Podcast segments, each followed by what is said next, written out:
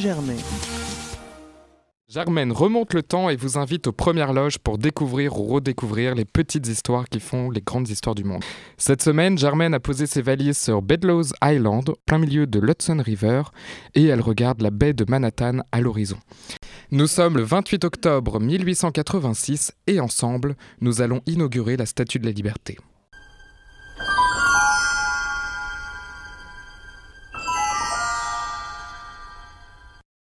La genèse de cette statue devenue mythique est française. La liberté éclairant le monde, c'est son nom, est en effet un cadeau du peuple français au peuple américain, censé célébrer le centième anniversaire de la déclaration d'indépendance du 4 juillet 1776. L'idée de sa construction est venue dès 1865 à Glatigny, petit village de Moselle. En avril, plusieurs républicains français, séduits par le modèle politique des jeunes États-Unis, se retrouvent pour célébrer la mémoire du président américain Lincoln, tout juste décédé.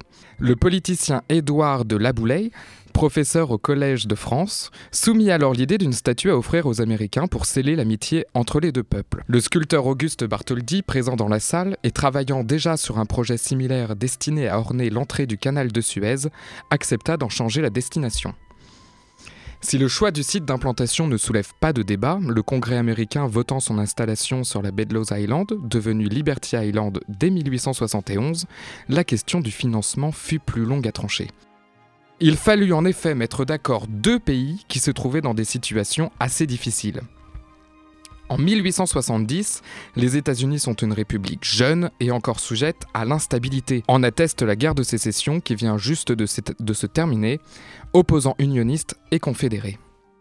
De son côté, la France connaît une succession de régimes, le Second Empire cédant sa place à la Troisième République.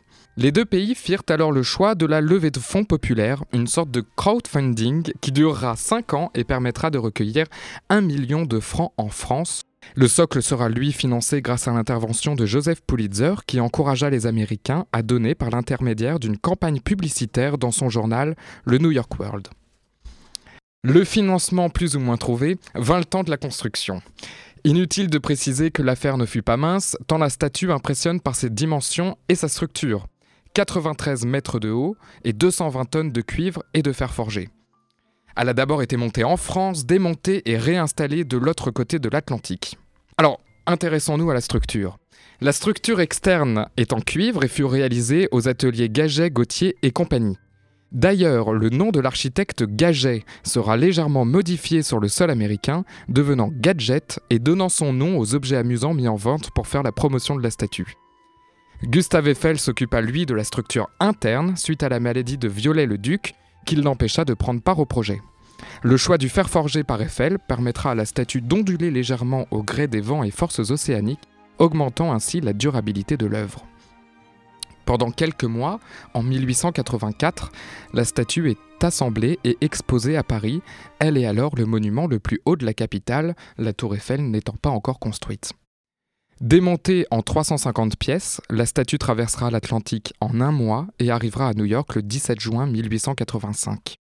Il faudra attendre un an pour que les ingénieurs sur place montent la gigantesque structure à l'aide d'outils rudimentaires comme de simples poulies.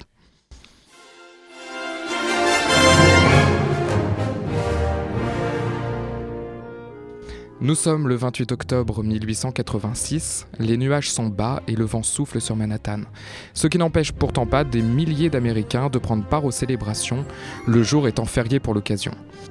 Le président américain Grover Cleveland est rejoint par Frédéric Desmond, vice-président du Sénat qui représente la France. Ils se rendent ensemble en bateau sur l'île où ils doivent donner leur dernier discours quand Bartholdi retire précipitamment le voile tricolore qui recouvrait la statue, présentant au monde le visage de Miss Liberty.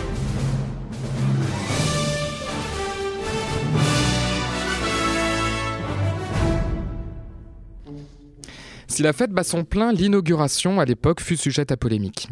En effet, parmi les 600 officiels, on ne compte aucun noir et seulement deux femmes. Cela n'empêche pas la statue de la liberté de devenir le symbole du rêve américain accueillant les immigrants venant tenter leur chance au pays de la démesure. Aujourd'hui, elle est visitée plus de 4 millions de fois par an et fait face à sa miniature installée en plein cœur de Paris. Avant de se quitter, une citation de Victor Hugo lors de sa visite de la statue pendant son exposition à Paris. La mer, cette grande agitée, constate l'union des grandes terres apaisées. Ce gage de paix entre l'Amérique et la France demeure permanent. Un message d'actualité. La semaine prochaine, Germaine prendra la mer et découvrira la Guadeloupe avec Christophe Colomb. Excellente semaine sur Radio Germaine.